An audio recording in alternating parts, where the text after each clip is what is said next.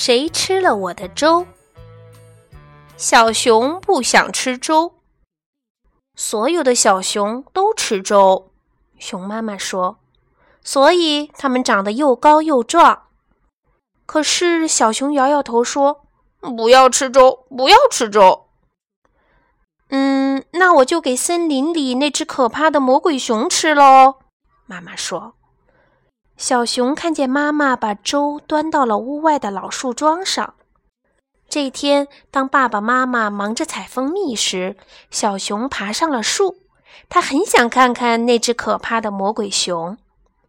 回家的路上，爸爸问：“你看见那只魔鬼熊了吗？”“没有。”小熊回答，“因为根本没有魔鬼熊。”“嗯，可是有人吃了你的粥呢。”当他们回到家时，妈妈说：“第二天，熊爸爸在小熊的粥里放了一些蜂蜜，可小熊还是不吃。我不喜欢粥，太难吃了。”他叫起来。于是，爸爸又把粥放在屋外的树桩上，留给那只可怕的魔鬼熊吃。这天，爷爷奶奶来了，他们一起出去采浆果。孩子，听说你不爱吃粥，那只魔鬼熊你知道吧？它就喜欢吃粥。爷爷说。他们回到家时，小熊发现他的碗又空了。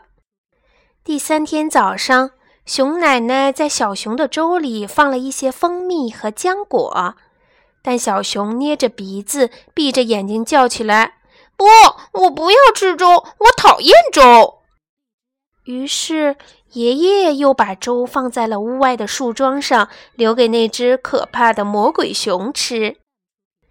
这一天，小熊的阿姨、叔叔还有他的两个表哥都来了。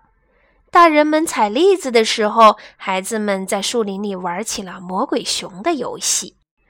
回家的路上，小熊一点儿也不吵，也没跟任何人说话。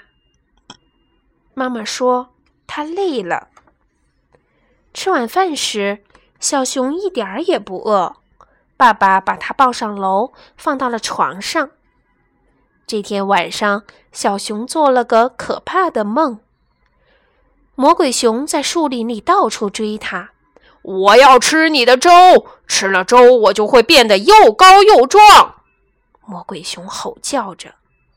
小熊抱着他的碗跑啊跑，跑过了长满浆果的田野，跑过了结着榛子的树林和蜜蜂飞舞的蜂巢，一直来到了那个老树桩跟前。你吃不到我的粥了！小熊朝魔鬼熊大喊一声，就坐下来，呲溜呲溜把粥吃了个精光，一点儿也不剩。然后他醒了。第二天吃早饭时，小熊吃了一碗放了蜂蜜的粥和一碗放了榛子浆果的粥。整整一天，小熊都忙极了。